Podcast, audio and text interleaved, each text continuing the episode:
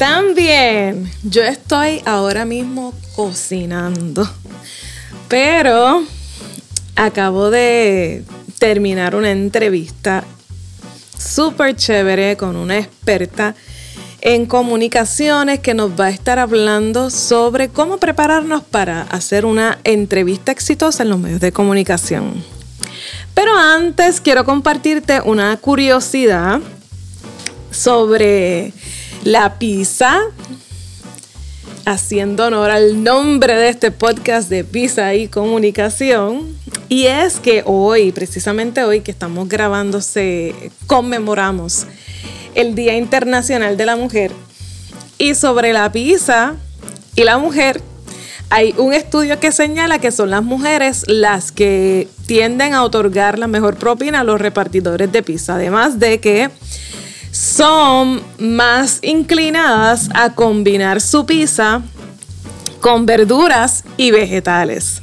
Ellas son las que mayormente se arriesgan a hacer esa combinación de pizza, verduras y vegetales. Así que un dato curioso sobre la pizza y las mujeres en el Día Internacional de la Mujer. Mi abrazo a todas, mi solidaridad en esta lucha que llevamos todas por la igualdad de oportunidades. Como ustedes saben, yo estoy obstinada en ayudarles a ser visibles para otros los tesoros que hay en ustedes, en su historia, en su empresa. Soy Belma Hernández, estratega de comunicación y su cómplice para escribir, hablar y persuadir estratégicamente hasta que puedan generar confianza e incrementar sus clientes y seguidores. Bienvenidos a este nuevo episodio en el que vamos a estar hablando sobre los no de las entrevistas. Vamos a estar hablando sobre la importancia de investigar antes de hacer una entrevista, sobre la cantidad de mensajes con los que debemos ir a una entrevista. Vamos a hablar un poco sobre media training, eh, sobre qué no debemos hacer y qué debemos hacer antes y durante una entrevista, sobre las diferencias entre los medios de comunicación y cómo nos debemos preparar para cada medio. Así que todo, de todo eso y mucho más vamos a estar hablando con Natalie Becerra desde el Ecuador. Ella es relacionista pública, generadora de opinión pública para líderes políticos e instituciones públicas y privadas con 14 años de experiencia, dentro de los cuales se ha desempeñado como estratega de comunicación y reputación de empresas multinacionales del sector automotriz, construcción, financiero y auditoría, consumo masivo farmacéutico. Dentro del ámbito político ha sido jefe de equipos y estratega de comunicación en campañas presidenciales, legislativas y multinacionales en diversos países de América Latina y África y se ha desempeñado como secretaria de la comunicación de la Asamblea Nacional del Ecuador y es asesora de varias carteras de Estado. Eh, ha sido profesora invitada de comunicación estratégica, relaciones públicas, gestión de medios en la Universidad Católica de Argentina, Universidad Nacional de La Plata, Universidad Católica de Guayaquil, EDES Business School, Universidad San Francisco de Quito, entre otras. Conferencista en varios foros en Estados Unidos, España, Portugal, Angola, Brasil, México, Colombia, Argentina. En fin, Natalie es un tesoro de la comunicación estratégica y ella generosamente ha dispuesto de su tiempo para compartir con nosotros todos sus conocimientos y experiencias en esta entrevista que vamos a realizarle en los próximos minutos. Pero antes, ¿quisieras que te ayude a comunicarte estratégicamente y hacer crecer tu influencia sobre otros? Tengo un programa de mentorías para líderes que desean ser asertivos en su comunicación. También ayudo a organizaciones sin fines de lucro a aumentar su capacidad de alcance y generar confianza en los servicios que ofrecen. Asimismo, ayudamos a empresarios emergentes a introducirse en el maravilloso mundo de la comunicación estratégica y que comiencen a ver los resultados increíbles en su crecimiento, en sus ventas rápidamente. Así que Te invito a buscar en Facebook mi, mi grupo privado, Estratégicos Influyentes, o escribirme para seguir conversando sobre cómo puedes transformar tu comunicación. También puedes visitar mi página en la web, belmernandez.com, en donde vas a encontrar una guía práctica para potenciar tu comunicación en las redes sociales. Así que sin más, pasamos de inmediato con Natalie Becerra desde Ecuador. Bienvenida Natalie al podcast de Pisa y Comunicación desde Ecuador. Qué bueno que estás acá con nosotros. No, para mí un gusto ver, Mari. La verdad te agradezco muchísimo por la invitación. Siempre es un gusto hablar contigo y pues con todo tu público que sé que es muy amplio. Qué bueno. Queremos que, que, nos cuentes un poco de lo que estás haciendo ahora mismo. Ya yo le hablé a mi público un poco sobre lo que tú haces, pero me gustaría que, que nos pusieras un poco más en contexto sobre qué estás haciendo. Claro, bueno, eh, yo soy relacionista pública, me especialicé en comunicación política hace unos seis años, yo trabajo en relaciones públicas desde 14 años, actualmente soy la presidenta de Mujeres de la Política y tú eres, tú eres mi binomio ahí, y pues nada, estamos ahí trabajando por, eh, eh, bueno, además he trabajado en varias campañas políticas dentro y fuera de Ecuador. Actualmente soy la única hispanoamericana que ha trabajado campañas presidenciales en el África. he trabajado como exsecretaria de comunicación de la Asamblea Nacional del Ecuador y he sido asesora, asesora de varias carteras de Estado acá en el país. Qué bien, casi nada. Una trayectoria increíble y, yo también queremos compartir que eres mamá, así que eh, eh, tienes una vida bastante activa. Así es. De inmediato queremos entrar en el tema que nos trae por aquí. Eh, como bien dices, eres, has trabajado con los medios de comunicación y, y con distintas figuras y entonces queremos que un poco nos enseñes, nos compartas tus conocimientos eh, sobre, sobre las relaciones con los medios específicamente. ¿Qué hacemos? Tú, tú, sabes que cuando la gente recibe una llamada para una entrevista le entran unos nervios tremendos y entonces personas con unas habilidades increíbles de, de ser oradores, de, de, comunicar, pues de pronto cuando les toca con los medios de comunicación como que se bloquean. Y entonces, ¿qué tenemos que hacer cuando los medios de comunicación nos llaman para una entrevista? Bueno, en primer lugar, es básico, ¿no? Preguntar cuál va a ser el tema a tratar, eh, pactar una hora adecuada, eh, preguntar quién va a entrevistar, porque siempre es bueno saber quién es, quién es la persona que te está haciendo las preguntas para que tú puedas mapear al periodista. Eh, previamente debe haber un trabajo, ¿no? En el que tú tengas que tener ya un trabajo con medios de comunicación, tienes que tener mapeado el medio de comunicación, el periodista que te va a entrevistar, para un poco conocer su estilo, para saber con, en qué te vas a enfrentar y en qué ambiente vas a estar. Y por supuesto, sí puedes también negociar un poco de, eh, a qué hora voy a salir y lo único que yo siempre les recomiendo a mis clientes, una vez que se pactó la entrevista, que quedaste de acuerdo en horario, día y tal, pues no puedes, no puedes faltar, no puedes, no puedes cancelarle al medio. Cuando uno trabaja especialmente en temas de política, siempre hay imprevistos, siempre hay momentos, pero yo les recomiendo, si vas a cancelar la entrevista, si vas a tener alguna cuestión, pues cancélalo por lo menos con 24 horas, porque los medios tienen previamente armada su agenda de medio sea, su agenda de entrevistas, te quiero decir, ¿no? Entonces, cuando tú le desmontas completamente la agenda, pues ya te quedas con una mala relación y una mala imagen con el periodista y con el medio. Entonces, lo mejor es pues conversar previamente y tratar de no incumplir por ninguna razón. Si no puedes ya acudir al medio presencialmente, pues acuérdalo para que sea telefónico. Ahora que estamos con esto de que sea todo vía telemático, pues que sea vía Zoom, cualquier plataforma, pero evita quedarle mal al medio de comunicación una vez que ya pactaste la entrevista.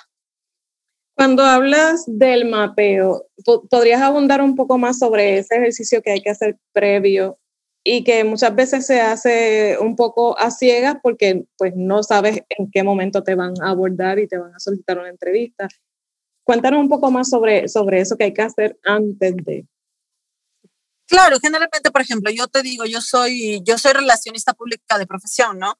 Entonces, lo que solemos hacer nosotros es ya, ya tener, por ejemplo, un mapeo, a mapeo que me refiero a saber qué medio es, de qué tendencia es, si es opositor, eh, dependiendo del cliente con el que estés trabajando, de la persona que va a dar la entrevista, cuáles son las temáticas que suelen abordar, eh, a cuántos, a, a, qué, tipo de población llega el medio, cuál es el alcance que tiene. Tienes que para, para, esto prever, es radio, es televisión, porque una cosa es hablar para la radio, otra cosa es hablar para la televisión, para un medio digital.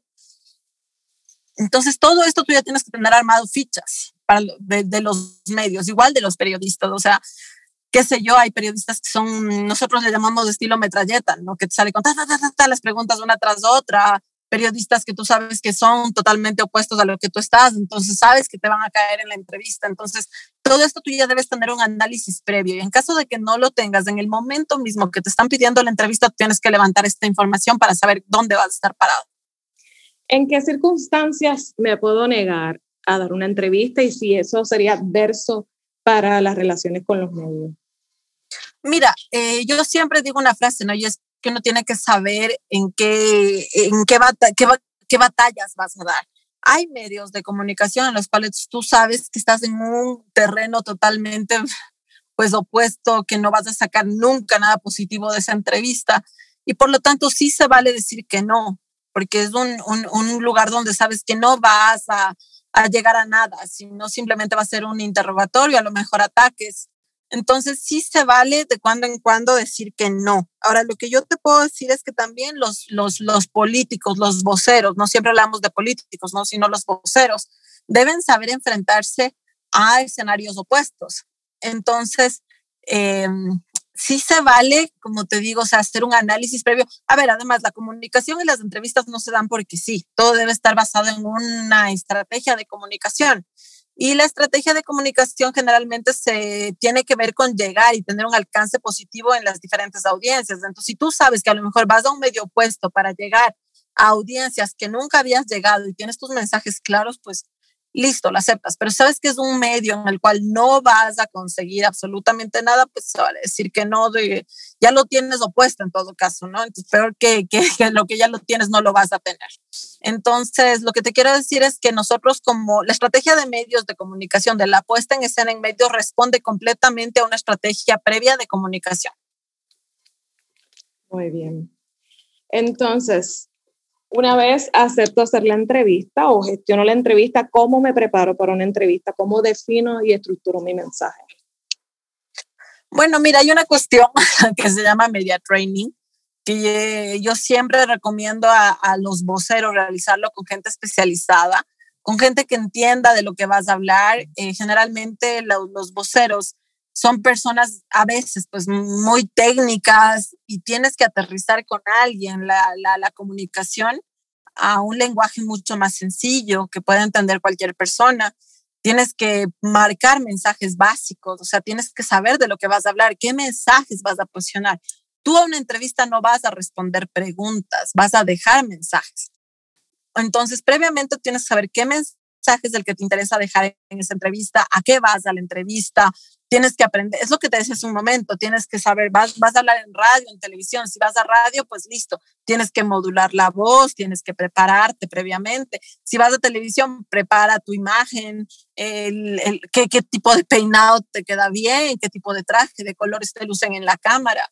Entonces, todo un, mira, a veces las entrevistas, hay gente que te dice, ¿no? Como, qué bien improvisa esta persona en, en, en entrevistas. Nada que salga bien es improvisado. A veces lo, que parece improvisado es lo más preparado, ¿no? Te toma horas y horas y horas.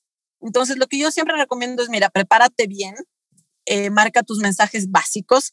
Es lo que sí o sí tienes que decir en esa entrevista, te hagan la pregunta que te hagan y, y, y ante todo, pues, rodéate de profesionales para que sepas exactamente a qué vas, porque generalmente la gente en los nervios se deja llevar por esta cuestión de, bueno, me hacen una pregunta y, y, respondo la pregunta y no dejo absolutamente nada. Tú sabes que vas a una entrevista a dejar máximo tres mensajes, no vas a más. Entonces, preparar bien eso y pues nada, ya con eso te aseguras de que la entrevista va a ser un éxito, la verdad. Sabiendo cuál es el mensaje que vas a dejar, ya está el éxito asegurado. Entonces, ¿qué consideraciones debemos tener respecto a las diferencias en los medios de comunicación al momento de la entrevista? O sea, ¿Cómo me preparo para una entrevista de televisión? ¿Cómo me preparo para una entrevista de radio? ¿Cómo me preparo para una entrevista en el periódico? Mira, hay, como te decía, grandes diferencias. En, en, las entrevistas que son con prensa escrita, tú puedes un poco más ahondar en los temas, porque generalmente cuando va el medio, el periodista de prensa escrita a hacerte la entrevista, deja, pues te pone, te graba, ¿no? tú puedes como explayarte un poco más, dejar más mensajes y todo. Esta es una gran diferencia, por ejemplo, con televisión. En televisión el tiempo es oro, es cortito. La entrevista en televisión generalmente nunca excede los ocho minutos, ocho minutos como máximo, ocho, diez minutos como máximo. No tienes más espacio en televisión. Entonces, en televisión, por ejemplo, tienes que aprender a ser súper conciso, súper claro, súper concreto en los mensajes que vas a dejar. Y como te decía, además, en televisión cuenta mucho la imagen. Entonces, tienes que previamente preparar cuáles va, qué tipo de traje te queda bien, eh, cuáles son los colores que lucen en una cámara, va a haber croma detrás, o sea, este color verde que a veces te ponen, pues se pierde si tú vas con un color que, que se mezcla con el croma. Tienes que, por ejemplo, y eso es algo que suelo hacer con, con la gente que yo trabajo, preguntar hasta el último detalle de la entrevista. Oye, ¿va a haber más invitados? Eh, ¿Es un panel o es una entrevista one-to-one? ¿Va a ser solo un periodista o va a intervenir alguien más? ¿Van a aceptar llamadas del público? Porque mira que a veces va la persona preparada para, para, para enfrentarse al periodista y en eso te salen llamadas del público y te pierdes. Entonces siempre hay que pues preguntar todo lo que se pueda. Lo único que sí yo lo pongo como regla de hoy es nunca le preguntes ni le marques las pautas al periodista, porque ahí se está subestimando el trabajo del periodista. Y eso más bien se puede tomar a mal. Entonces, eh, no le preguntes qué le vas a decir, qué le vas a preguntar, pero sí, oye, ¿por dónde va a ir? ¿Cuál es la temática a tratar? Los detalles que te decía, cuántos periodistas van a ser, quiénes van a intervenir, hay más gente en el panel, es un panel o es una one-to-one, o sea, ahí sí más bien, como te digo, es una, una cuestión más fuerte. En radio, pues lo que te decía hace un momento, modular mejor la voz. En radio las entrevistas suelen durar un poco más, puede ser hasta 20, 30 minutos. Incluso si se aborda todo un programa, te puede durar 45 minutos, una hora. tienes que ir preparando los diferentes. Oye, la entrevista va a ser en cuántos segmentos, eh, el primer segmento de qué va, el segundo de qué va, el tercero de qué va. Tú ya vas preparando los mensajes por temática. Como te digo, aquí lo importante es saber en qué medio estás, a qué audiencia te diriges. Por eso te decía, el mapeo de medios es primordial, porque no es lo mismo hablar a una audiencia de jóvenes, por ejemplo, vas a una radio que, que la principal audiencia son jóvenes de 20 a 30 años, a que si vas a un programa de televisión, a un noticiero premium, eh, triple A, que sabes que lo va a ver pues la humanidad entera, entonces ahí tienes que ir preparando también para las audiencias los mensajes adecuados, en el, en el lenguaje adecuado. Ahora con este asunto de la pandemia se suma otro medio que está siendo bastante utilizado, que son las redes sociales. ¿Algunas consideraciones adicionales de, de, las que ya nos has comentado, sobre todo televisión, que es bastante parecido a las redes sociales, que tú quieras compartirnos que, por la experiencia que has tenido estos meses, eh, qué cosas han sucedido que, que, tú nos podrías decir, mira, hay que cuidar esto, hay que cuidar esto otro. Bueno, al igual que como tú bien dices, las redes sociales se parecen muchísimo a la televisión. Ahora lo que yo veo es que, claro, generalmente cuando te dicen, te invitan a radio, pero resulta que es, eh, las radios de ahora también ya tienen la transmisión en live, en Facebook, en Instagram, eh, qué sé yo, en cualquier red, ¿no? Entonces siempre, pues cuidar mucho eso, la presencia, que tengas un buen enfoque. Eh, por ejemplo, yo te soy sincera, mi cámara, la de mi computadora está en el teclado, entonces la cámara proyecta desde abajo. Entonces generalmente me toca pues preparar previamente, que el enfoque sea bien, que la gente pueda ver mi rostro. Y pues de eso te digo, de ahí las consideraciones, tal cual tú lo has dicho, Belmari, son muy, muy parecidas a la televisión. Y lo único que sí yo siempre les pido a, a, a la gente con la que trabajo es trata de estar conectado unos, unos cinco minutos antes para por si acaso, porque ¿qué pasa con este tema de la tecnología? La tecnología falla. Entonces, a veces resulta que el internet no está bien, que no te conectas, que el Zoom no funciona, que la clave no entra. Entonces, conéctate un poquito antes para probar que todo esté en orden y unos cinco minutitos, pues ya estés conectado, haciendo prueba de sonido, de imagen, que todo esté bien y perfecto, sales. Natalie, con todos esos años de experiencia que tú tienes, ¿alguna anécdota, alguna experiencia que tú digas, mira, a ver, Mari, esta ha sido la lección de la vida en cuanto a las relaciones con los medios? Yo te voy a decir una cosa, yo creo que a veces, por ejemplo, ahora que estoy, yo estoy ahorita asesorando a un, a un ministro de Estado lo que yo te puedo decir es que a veces la gente que trabaja en gobierno no entiende que esto es pasajero. Entonces lo que más tienes que cuidar es la relación con los medios de comunicación. Eh, siempre ser cordial, amable, porque tú no sabes la vuelta que da la vida, ¿no? Eh, ahora quien resulta que está en un lado del, del, de la moneda, pues al siguiente está en el otro. Entonces, lo que, mira, yo llevo en esto 14 años. Entonces, creo que una de los, las cosas que a mí me ha llegado a hacer, por decirlo de alguna manera, exitosa en esto es que yo cultivo una buena relación con los periodistas, con todo el mundo, o sea, con todo el mundo, la verdad, porque tú no sabes en qué momento, pues, vas a necesitar de alguien. Incluso, mira, muchas veces resulta que quien te termina salvando la entrevista es la gente que hace cámaras. Entonces, mira, tú le dices, mira, este enfoque me salió mal, pues no, no ponches esa escena que no estuvo bien. Y pues cuando tú eres una persona abierta a dar información, además de eso, no ocultes información, porque en especial en esta época, con un celular tú grabas, subes, grabas, grabas, grabas audios que después están en las redes, grabas videos y tal, pues es muy difícil ocultar información. Entonces, lo mejor que yo creo que se puede hacer es ser sincero con los medios. Los grandes silencios crean también grandes ruidos, porque cuando tú guardas silencios enormes, la, te, te da chance, te da esa oportunidad de meter chismes, cuestiones que no están confirmadas y tal. Entonces, cuando hay una cuestión especial de crisis, que es en lo que yo vivo constantemente, eh, pues poder responder a los medios de manera oportuna. Además que, mira, Belmaría, hay un tema, ahora los medios se mueven a una velocidad tan vertiginosa que nosotros los departamentos de comunicación tenemos que estar a la altura de, de poder responder a esa velocidad. Ahora resulta que tú en un tweet, en cuestión de dos, tres segundos, ya está al aire la información que quieras dar. Entonces, los, los, los departamentos de comunicación tenemos esa gran, ese gran reto de responder a la velocidad que la sociedad ahora lo requiere. Yo siempre digo, mira, ahora no se trata de los grandes estrategas, de los grandes eh, gurús de la comunicación, sino de equipos de trabajo. Yo, yo respondo completamente a los gabinetes de comunicación. Creo que ahora la cuestión es trabajar pues cápsulas de video, cuestiones más interactivas. Y te digo, la verdad es que en comunicación te pasa cada cosa cada día que no sabría decirte una anécdota así como puntual, pero bueno, nosotros, tú como, como quien más sabe lo que se vive en comunicación y nosotros vivimos en una crisis eterna, somos apagadores de fuego constante y por lo tanto debemos ante todo, yo lo que te diría, mi gran consejo es mantener la buena relación con los medios de comunicación, nunca tener malos entendidos, eh, responder a las necesidades que tienen. Y pues nada, yo te digo, acá en Ecuador a veces se ve que tenemos instituciones que, por ejemplo, te, te, te, abren un canal de Telegram, pero te bloquean para que tú puedas enviar la pregunta. Simplemente se vuelven canales de información. Cuando la comunicación es bidireccional, si no tienen chance de preguntarte o de responder, pues nomás ya no es comunicación, es información. Me gustaría que en esas consideraciones finales habláramos un poco de cómo superar este tema de los ruidos que se generan en ese proceso de comunicación entre el portavoz y el público, porque hemos hablado de todas esas consideraciones que hay que tener en el proceso, pero realmente yo con quien quiero hablar es con ese público. Pero cómo yo disipo, apago esos ruidos que se generan en el proceso natural de comunicación, en, en un medio de comunicación, para que el público realmente escuche mi mensaje? Mira, Belmari, eh, ahora, por ejemplo, yo te digo, nosotros acá en Ecuador estamos en un proceso electoral, estamos ya casi a la segunda vuelta de la presidencial, ¿no? Y algo que hemos visto es que los voceros tienen que aprender a hablar de la ciudadanía en su idioma, en su, pues de manera que sea completamente entendible. Cuando estás con tecnicismos, cuando no aterrizas en lo que de verdad la ciudadanía quiere saber. Mira, hay una cuestión que en comunicación a veces no se entiende, que es la investigación previa sin investigación, sin entender desde dónde estás partiendo, pues no vas para ningún lado. Entonces, previamente hay un trabajo técnico, te quiero decir, ¿no?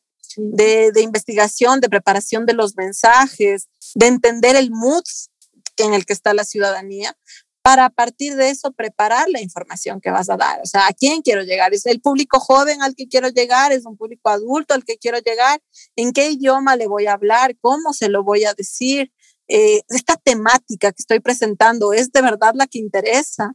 O sea, a lo mejor yo te digo, a veces eh, tú te pones a hablar de cifras macroeconómicas y tal, y la gente pues no entiende nomás lo que, lo, que le estás diciendo. Entonces, yo lo que les recomendaría principalmente es de entender eh, cuáles son las necesidades comunicacionales de las audiencias a las que quieren que llegar a hacer una buena segmentación de audiencias, de cómo, cómo debo llegar, porque una vez que tú segmentas audiencias, ya entiendes cómo debes llegar a ese público en específico. Y a partir de eso vas preparando los mensajes, lo que te decía, el lenguaje adecuado para llegar. Entonces, mira, yo lo que les recomiendo a todo el mundo es, no sé, porque a mí me encanta, no todo el mundo puede hablar de comunicación, todo el mundo dice, mira, la comunicación se hace así, asado cocinado cuando pues la comunicación es bastante más técnica de lo que la gente cree. Entonces yo sí les recomendaría pues hacer un trabajo previo y entender que la comunicación no es nomás, porque ahora además todo el mundo cree que es TikTok, que es redes sociales. Así es. Algo que tú le dirías, esto jamás lo hagan, algo que nunca deberían hacer en una entrevista. Yo tengo un listado de los nos y uno de mis principales nos es no existe love the record. Entonces, porque hay gente que te dice, bueno, mira, el periodista es mi amigo, entonces le voy a decir tras cámaras, una vez que está apagada la, la grabadora, pues le voy a contar un secretito, le voy a contar cosas que, que, que, el tal. Si tú no quieres que la gente se entera, pues no lo digas, porque un periodista es periodista. Yo siempre digo, el periodista es un buen aliado, pero no es un amigo. El periodista está para hacer su trabajo. como te comentaba, además de Love the Record, es un tema de bastante complicado porque hay, la entrevista arranca el momento en el que tú entras en el campo visual del, del, periodista. Y te comentaba que hay un ejemplo de, por ejemplo, yo, yo conozco una periodista aquí en Ecuador que ella escribe tal cual sus notas de llegó el candidato, llegó el vocero, se bajó de tal auto, acompañado, no acompañado, lo trajo un chofer, un chofer, no lo trajo un chofer, eh, entró y saludó o no saludó, o sea, así. Entonces, una vez que tú entras en el campo visual del periodista, arranca la entrevista y se acaba una vez que él se fue de tu campo visual. Entonces, lo que yo les diría, así como el principal no, es no confíen en el off the record. Eso no existe. Bueno, te agradezco un montón tu tiempo. Me gustaría saber si tienes algo más que compartir con nuestro público antes de cerrar. Belma, eh, nada, pues agradecerles a todos y decirles que ante todo la comunicación nunca es improvisada. Nunca jamás la comunicación se da, se da de manera espontánea siempre la comunicación responde a una estrategia general, a intereses, a objetivos más grandes y pues nada, que, que, confíen en profesionales. Generalmente la comunicación que ustedes ven, por ejemplo, hay un gran ejemplo que es Obama, pues porque se, se trabajó pues en una comunicación previa, en una estrategia antes y la comunicación bien hecha está llevada por buenos profesionales. Pues te agradezco muchísimo tu tiempo, sé que estás muy ocupada y, y has sido muy generosa al compartir este espacio con nosotros, así que gracias y que se repita otra vez. No, Belma, más bien gracias a ti, a la, a la gente que está escuchando y mm, cuando quieras siempre estaré gustosa de compartir contigo. Te mando un abrazo gigante y siempre a las órdenes, amiga mía. Igual, bye. Besote, chao. ¿Qué nos llevamos de este episodio? Yo creo que lo más importante que Natalie nos ha dicho hoy es que la comunicación es bidireccional, así que no solamente podemos sembrar nuestro mensaje, implementar nuestro mensaje, sino que tenemos que escuchar a los periodistas y escuchar a los ciudadanos. También otro aspecto muy importante del proceso de preparación para la entrevista es la investigación previa. Lo que parece improvisado es lo más que se ha preparado. Así que tenemos que investigar previamente y siempre, siempre prepararnos. Otro consejo importantísimo que nos dio Natalie es la cordialidad. Siempre tiene que reinar la cordialidad en nuestras relaciones con los medios de comunicación y con los periodistas. Así que no se va a responder preguntas, pero sí amablemente y cordialmente vamos a sembrar un mensaje estratégico previamente definido, previamente preparado. Tenemos que preparar siempre tres mensajes básicos que son los que vamos a sembrar en nuestra audiencia a través de esa entrevista que hacemos en los medios de comunicación. Así que yo te invito a que escuches todas las veces que sea necesaria esta entrevista y que tomes nota para que puedas tener en cuenta todos estos eh, factores que al considerarlos y aplicarlos, nos van a dar tranquilidad y van a minimizar los nervios que nos pudiera generar el realizar una entrevista en los medios de comunicación. Estoy tan feliz de que te hayas quedado conmigo hasta el final de este episodio. Yo valoro tu tiempo y tu atención y me importa mucho tu crecimiento. Por eso te espero en el próximo episodio y recuerda que si te gustó este podcast, suscríbete para que cada vez que salga un nuevo episodio, la aplicación te avise que está disponible y no te pierdas ninguno. También déjanos tus reviews, tus comentarios, temas que te gustaría que trabajáramos aquí. Así que te voy a leer. Y no olvides que si tienes algo que decir, dilo estratégicamente porque tú eres el mensaje. Hasta la próxima.